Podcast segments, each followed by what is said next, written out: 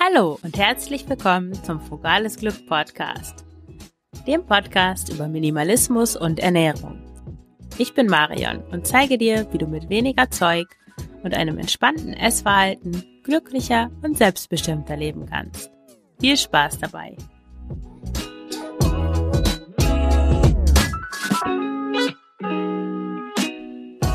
Ja, hallo, heute geht es um das Ausmisten des Kinderzimmers. Ich zeige dir, wie du in zehn Schritten endlich Ordnung schaffst, sodass auch deine Kinder selbstständig ihr Zimmer aufräumen können. Ähm, ja, wahrscheinlich hast du schon oft gedacht, ich müsste mal das Kinderzimmer ausmisten, da richtig Ordnung schaffen, sodass ein für alle Mal nur noch die Sachen da sind, mit denen meine Kinder wirklich gerne spielen und der ganze andere Quatsch nicht mehr da ist. Aber du konntest dich nie wirklich durchringen, damit anzufangen. Ja, und genau dabei will ich dir helfen mit dem Anfang. Mit meiner Schritt-für-Schritt-Anleitung bringst du schnell ein für alle Mal Ordnung ins Chaos. Versprochen. Ja, deine Kinder besitzen Spielsachen. Und zwar viele Spielsachen.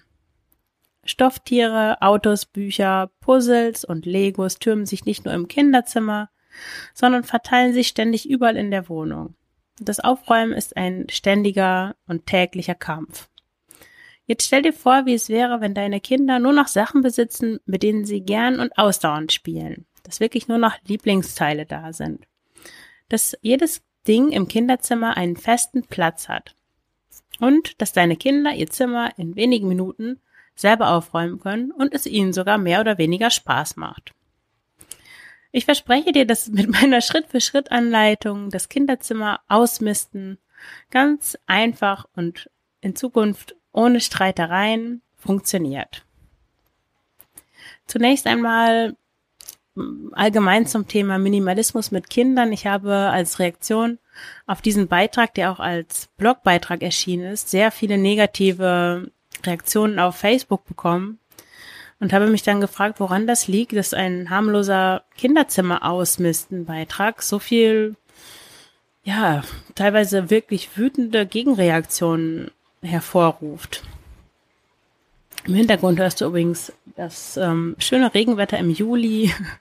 Im Dachzimmer ist es immer etwas unschön. ähm, da ist jedes Geräusch von draußen zu hören, was irgendwas mit den Fenstern zu tun hat. Also ich hoffe, es stört nicht. Ähm, ja, warum das so ein sensibles Thema ist. Wo, woran liegt es? Das hat, glaube ich, damit zu tun, mit den Gründen, warum wir gerade für unsere Kinder so gerne und so viel, viele Dinge kaufen. Wir neigen dazu, wirklich fast alles zu kaufen, was der Markt ähm, uns zu kaufen vorgibt, was gerade im Trend ist, was irgendwie bedruckt ist mit Sachen, die Kinder mögen. Äh, dann ist es ein Fahrrad, dann ist es ein Lauffahrrad, dann ist es ein Scooter, ein Skateboard, ein Longboard und so weiter. Das sind nur harmlose draußen Spielzeuge eigentlich. Ähm, ja, warum sind Kinderzimmer voller als unser Kleiderschrank und die Technikschublade zusammen?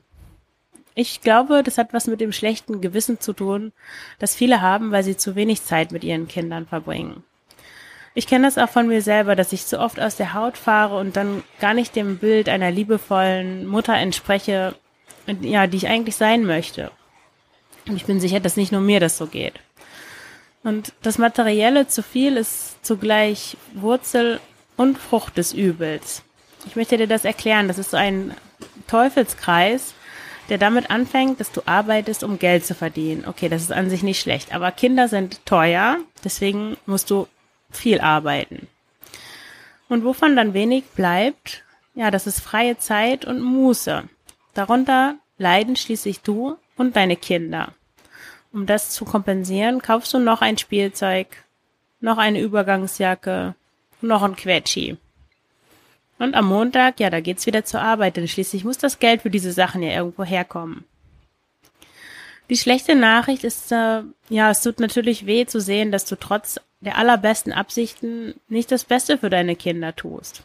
Aber die gute Nachricht ist, dass du das jederzeit ändern kannst und dass es in deinen Händen liegt. Ähm, ja, das Kinderzimmer ausmisten. Wie gehst du vor? Machst du das am besten mit oder ohne deine Kinder?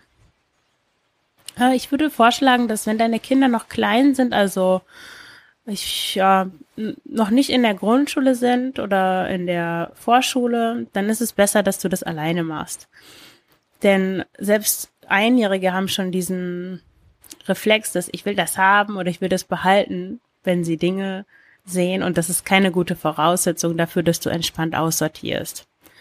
Wenn du ältere Kinder hast, dann und du sie in den Prozess des Ausmistens einbeziehen möchtest, dann ähm, verlinke ich dir in den Shownotes drei tolle Artikel, ähm, in denen beschrieben ist, wie du das am besten anstellst. Aber ich gehe in diesem äh, in dieser Episode erstmal davon aus, dass du das alleine machst ohne deine Kinder.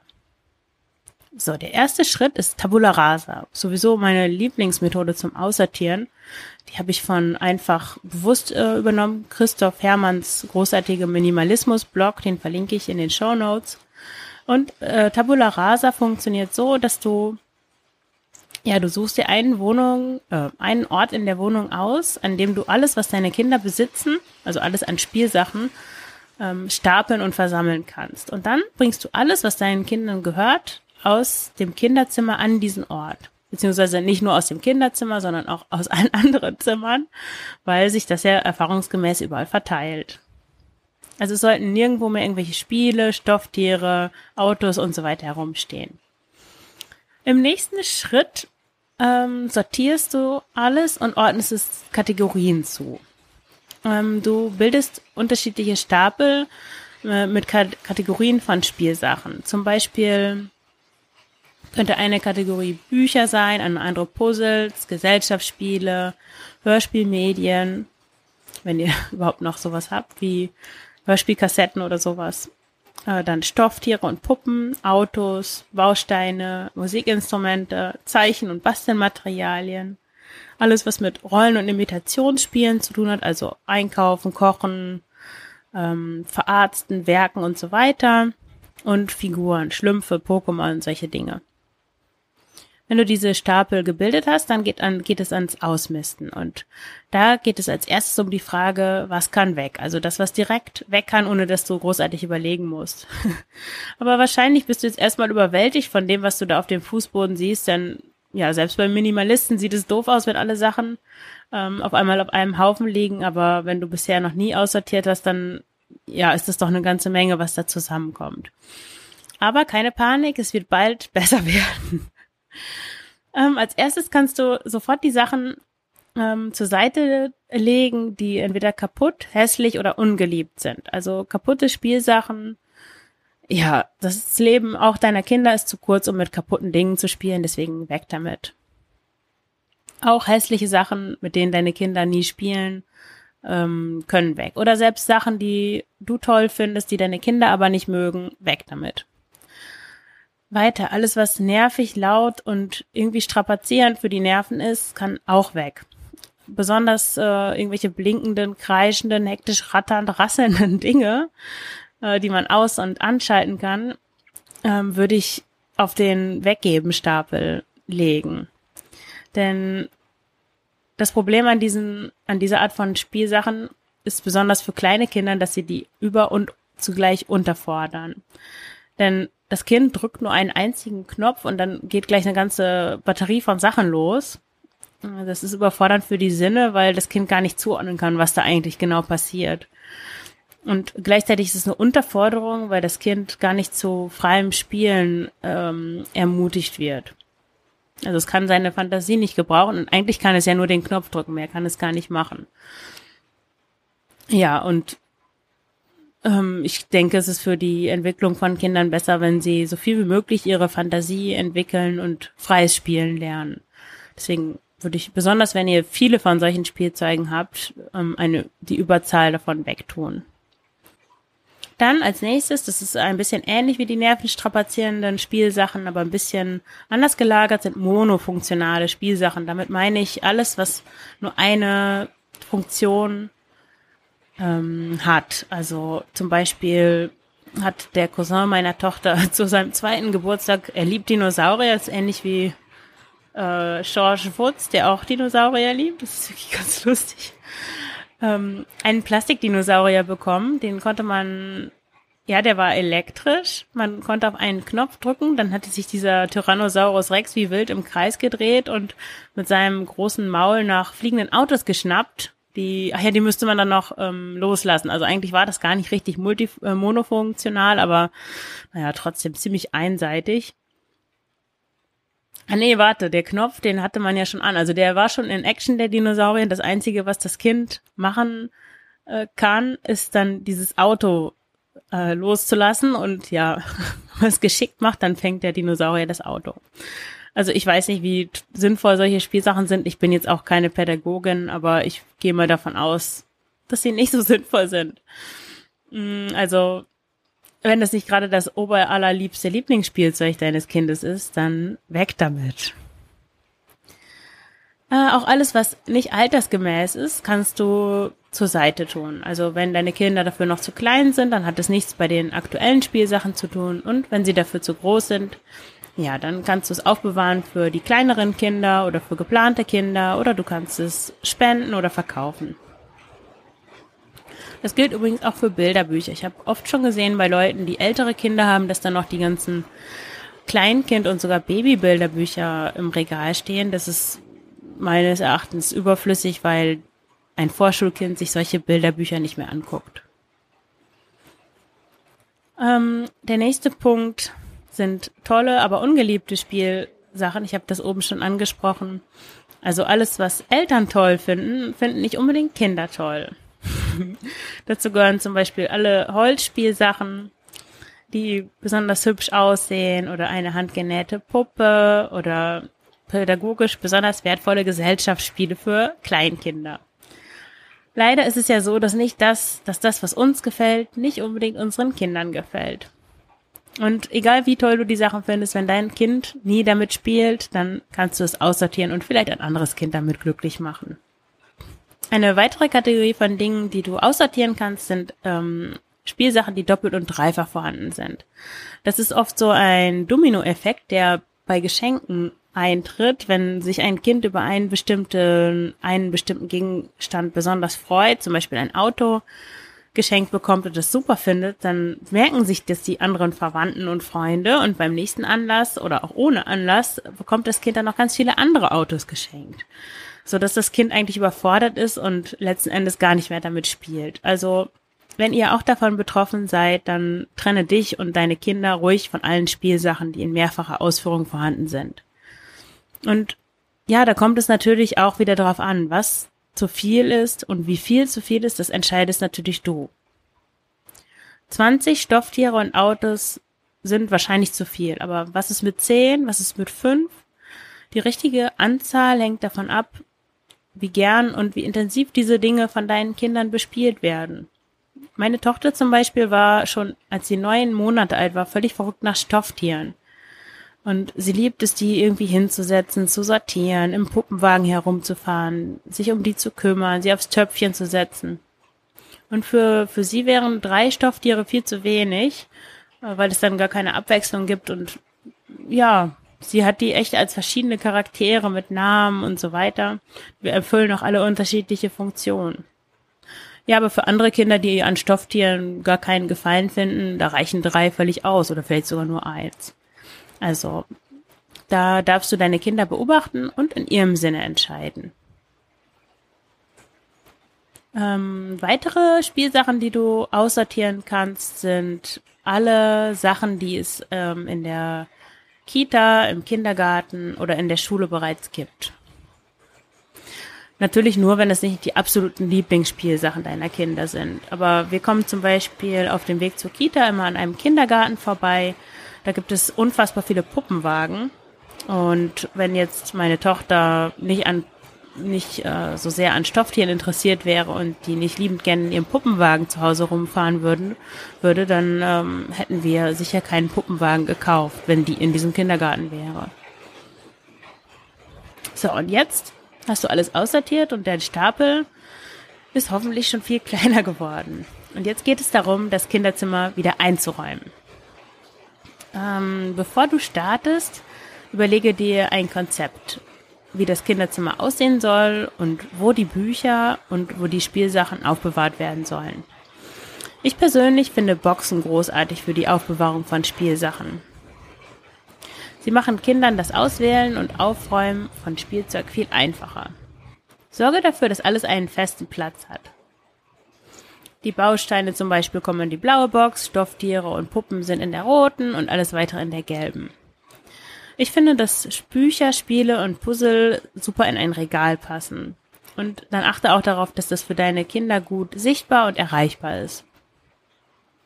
Es gibt übrigens für, um das Zumisten wieder zu verhindern, eine super Methode.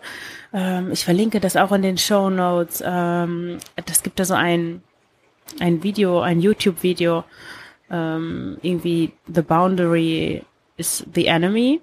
Und äh, das passt auch wunderbar zu diesen Boxen, weil sobald die Box mit den Bausteinen zum Beispiel voll ist, ja, gibt es keine neuen Bausteine. Oder wenn es neue gibt, dann müssen alte aussortiert werden. Und das verstehen sowohl Partner, die nicht besonders minimalistisch drauf sind, als auch Kinder in der Regel gut.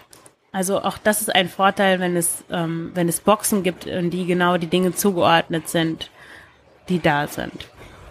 Ähm, als nächstes möchte ich dir das Konzept einer Spielzeugbibliothek vorstellen.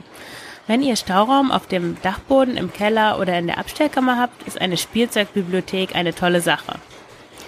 Da kannst du nämlich Spielzeug, mit dem, mit dem deine Kinder im Moment oder überhaupt nicht spielen, zwischenlagern. Und wenn sie dann Lust auf Abwechslung haben, dann kannst du mit ihnen in die Spielzeugbibliothek gehen und sie tauschen ein altes Spielzeug gegen ein neues aus der Spielzeugbibliothek aus. Das hat den Vorteil, dass das Kinderzimmer übersichtlich bleibt und den Kindern auch nie langweilig wird. Und du vielleicht auch Dinge, bei denen du dir nicht sicher bist, spielen deine Kinder damit oder nicht, oder ist das vielleicht jetzt auch nicht das richtige Alter, dass du die nicht sofort weggeben musst, sondern ähm, auf einem anderen, an einem anderen Ort einfach aufbewahren kannst. So, jetzt hast du alles wieder einsortiert und jetzt hast du natürlich eine ganze Reihe von Dingen übrig, die du loswerden möchtest die vielleicht, ja, die nicht für die Spielzeugbibliothek in Frage kommen, aber die auch noch in gutem Zustand sind. Als erstes kannst du diese Dinge natürlich verkaufen. Oft äh, lassen sich gut erhaltene Kindersachen gewinnbringend weiterverkaufen, besonders wenn es sich um Markenware handelt. Ich habe letztes Jahr im Jahr 2020 über 600 Euro mit dem Verkauf von Kindermöbeln, Kleidung und Spielsachen verdient. Und äh, ja, das sogar als Minimalistin. Ich würde schätzen, dass ein nicht minimalistischer Haushalt locker 200 Euro im Monat mit dem Verkauf von Kindersachen erzielen kann. Am einfachsten ist der Verkauf über eBay Kleinanzeigen, Vinted oder Facebook Marketplace. Wichtig ist, dass du gute und aussagekräftige Fotos machst, die den Gegenstand von allen Seiten zeigen und dass du eine ansprechende Beschreibung verfasst.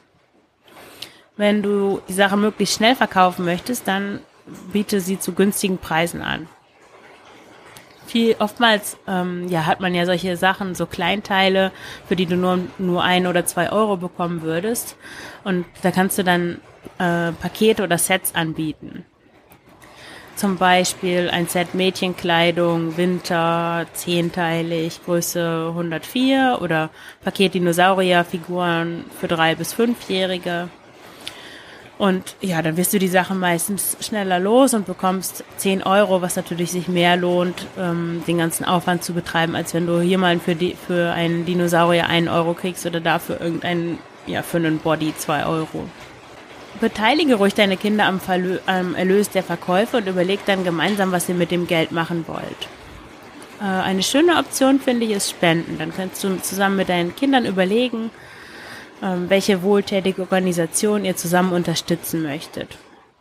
Das kann ein Verein sein, der zum Beispiel Waisenkindern hilft oder eine NGO, die sich um den Schutz bedrohter Arten kümmert oder vielleicht auch irgendwas in eurer Stadt oder in eurem Ort, das ihr unterstützen könnt.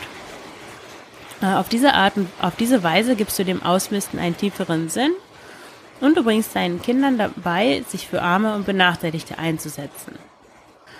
Eine andere Möglichkeit, die aussortierten Spielsachen äh, loszuwerden, ist natürlich verschenken. Das ist die beste Option, wenn du die Sachen möglichst schnell loswerden willst und du keine Lust hast, alles aufwendig einzustellen und lange zu warten. Äh, meine eine liebste Option von mir ist das Sozialkaufhaus. Sozialkaufhäuser, ja, oder wohltätige Organisationen wie zum Beispiel in Deutschland Oxfam oder das Rote Kreuz oder Caritas, die freuen sich eigentlich über jede Spende. Und oft bieten diese Organisationen sogar an, dass sie das von dir zu Hause abholen. Gerade wenn du größere Mengen hast. Bücher kannst du in Bücherschränken loswerden. Da gibt es mittlerweile in ganz, auch sogar in kleinen Orten in Deutschland mit nur wenigen tausend Einwohnern Bücherschränke. Es gibt im Internet so einen Wikipedia-Eintrag, da kann man alle Bücherschränke ansehen. Ich verlinke das auch. Ähm, du kannst eine Anzeige erstellen auf eBay Kleinanzeigen oder Facebook Marketplace, ähm, dass du etwas zu verschenken hast. Hier wirst du in der Regel die Sachen auch ganz schnell los. In größeren Städten kannst du einen Karton an die Straße stellen und gratis oder zu verschenken draufstellen. Ähm, das funktioniert übrigens auch in kleineren Orten, wo die Leute sich immer so beobachten und niemand umsonst Dinge von der Straße mitnehmen würde. Aber da ist mein Tipp, äh, setzt es einfach am Discounter aus oder da gibt es ja meistens so ein, so ein Ort, wo es einen Discounter und einen Supermarkt gibt und fällt noch eine Drogerie Filiale und da kannst du den Karton aussetzen. Da ist es dann unauffälliger für viele Leute einfach da was mitzunehmen. Und ansonsten Kleidung und Stofftiere kannst du natürlich immer im Altkleidercontainer loswerden. Ähm, achte hier am besten darauf, dass der Container von einer vertrauenswürdigen Organisation betrieben wird. Ja, und zum Ausmisten gehört natürlich auch das Reflektieren deines Kaufverhaltens. Das ist wahrscheinlich in vielen Fällen weniger spaßig als das Ausmisten. Aber stell dir die Frage, wenn du die ganzen Sachen siehst, die du ausgemistet hast im Kinderzimmer, welche davon hast du gekauft und warum hast du sie gekauft? Und was kannst du zu, tun, um in Zukunft ein erneutes Zumisten des Kinderzimmers zu verhindern und gleichzeitig weniger, besser und auch nachhaltiger kaufen? Denn du möchtest wahrscheinlich diese Ausmistsache nicht alle paar Monate neu veranstalten, sondern eigentlich möchtest du wahrscheinlich so eine Ruhe haben, dass das Kinderzimmer, ja, dass da die Sachen sind, mit denen deine Kinder spielen, aber auch nicht tausend überflüssige Dinge, die sich überall verteilen. Um, du kannst versuchen, in dein neues minimalistisches Leben mit einer Challenge zu starten und versuchen 30 Tage lang einfach mal keine Spielsachen, keine Bücher und auch keine Kleidung für deine Kinder zu kaufen. Es gibt auf Instagram verschiedene solcher Challenges. Guck einfach mal, such nach Minimalismus Challenge. Da wirst du sicher viele Kanäle finden, die sowas äh, entweder schon gemacht haben oder gerade machen. Und wahrscheinlich wirst du auch feststellen, dass das gar nicht so einfach ist. Weil ja, Konsumenthaltung ist oft viel herausfordernder als Ausmisten, weil es so eine Gewohnheit geworden ist, zu kaufen. Egal ob online oder offline. Ich habe jetzt übrigens gerade ähm, die Aufnahme stoppen müssen, weil das Gewitter hier so schlimm geworden ist, dass es durch das Dach durchgeregnet hat. Also ich entschuldige mich für die diesmal etwas schlechtere Qualität ähm, dieser Episode, wo im Hintergrund noch das ja der Regen ähm, an den Dachfenstern zu hören ist. Aber ich wollte nicht alles nochmal aufnehmen. Ich hoffe, du verzeihst mir das. Ähm, ja, mein letzter Tipp äh, für, für heute ist Spielen mit dem, was da ist. Und du kannst diese 30-Tages-Challenge nutzen, um mit deinen Kindern kreativ zu werden. Und das Tolle ist, dafür brauchst du gar nichts zu tun. Du setzt dich einfach zu ihnen auf den Boden und wartest, was sie vorschlagen oder was sich ergibt. Und du wirst sehen, dass deine Kinder mit den wenigen übrig gebliebenen Spielsachen noch tagelang spielen können. Immer wieder neuen Variationen. Und dass sie auch viele Dinge finden, die eigentlich gar nicht zum Spielen gedacht sind, aber mit denen es sich auch wunderbar spielen lässt. Außerdem gibt es auch unglaublich viele Möglichkeiten, immateriell zu spielen. Dazu gehört zum Beispiel draußen spielen, singen, Gymnastik und Yoga machen, sich verkleiden und beim Kochen helfen. Wenn dich das Thema Minimalismus mit Kindern interessiert, dann ähm, empfehle ich dir mein E-Book Minimalismus mit Kindern, der Ratgeber für ein unbeschwertes Leben mit weniger Zeug und mehr Zeit mit deinen Kindern. Äh, das E-Book äh, verlinke ich dir in den Show Notes. Äh, du kannst dir auch eine Leseprobe runterladen auf der Seite. Und jetzt interessiert mich, was deine größten Herausforderungen beim Ausmisten im Kinderzimmer sind. Schreib mir gerne einen Kommentar auf dem Post auf frugalesglück.de. Du findest den Link in den Show Notes. Und wenn dir der Podcast gefällt, dann abonniere ihn und schreibe eine Rezension auf iTunes. Damit hilfst du mir, noch mehr Menschen mit den Themen Minimalismus und unbeschwerte Ernährung zu erreichen. Vielen Dank und alles Gute, Deine Marion.